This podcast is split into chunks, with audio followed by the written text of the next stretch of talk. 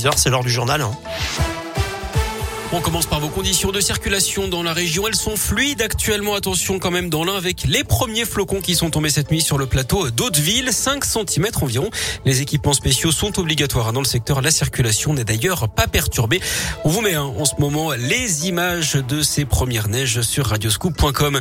À la une, 9h22, c'est depuis 7h ce mercredi que les femmes travaillent gratuitement et ce jusqu'à la fin de l'année. Comme elles gagnent moins que les hommes en moyenne à travail égal, ça revient ne plus être payé pendant deux mois.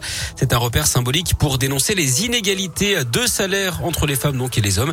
16,5% d'écart cette année, c'est 1% de plus que l'an dernier. Ce matin, deux députés ont d'ailleurs présenté un budget de la dernière chance pour faire enfin avancer l'égalité femmes-hommes. La déception pour les proches de Madame Diawara, ce jeune malien accueilli pendant deux ans par un couple en Haute-Loire et il a été condamné hier à deux mois de prison avec sursis, notamment pour faux et usage de faux. Il avait présenté un acte de naissance considéré comme faux donc à la préfecture de Haute-Loire dans le but d'obtenir sa régularisation. Madame Diawara qui ne ne s'est pas présenté devant les juges.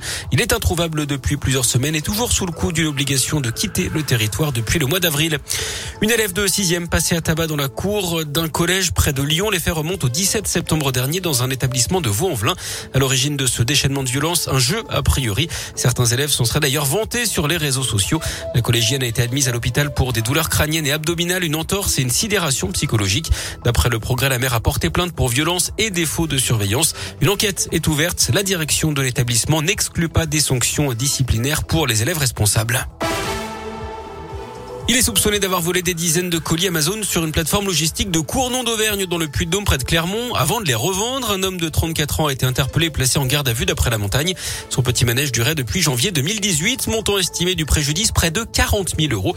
Une BMW d'une valeur de 10 000 euros et 5 000 euros sur son compte ont été saisis. Il a reconnu les faits, il a été laissé libre à l'issue de sa garde à vue mais sera convoqué en mars prochain devant la justice. Lui avait commis un cambriolage dans une maison du quartier de la Plaine à Clermont-Ferrand. Un homme de 22 ans a été condamné à 26 mois de prison et placé en détention hier. Il avait été pris en chasse par les victimes et par des voisins avant d'être finalement interpellé.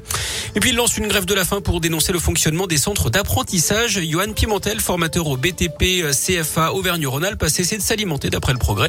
Il veut faire part de son ras-le-bol. Il a pris sa décision en accord avec sa femme et leurs cinq enfants. Il réclame notamment des hausses de salaire, la révision du statut de formateur et la création d'une commission bien-être au travail. Il arrêtera sa grève si les revendications sont acceptées vendredi. On ouvre la page sport de ce journal avec du foot et de la Ligue des Champions. Le déplacement du PSG à Leipzig ce soir.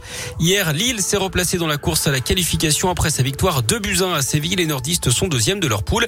Et puis en basket, l'Eurocoupe et la Gielbourg a stoppé l'hémorragie hier. Après cinq défaites de suite, les Bressans ont battu les Grecs de Patras 92 à 62 à Equinox.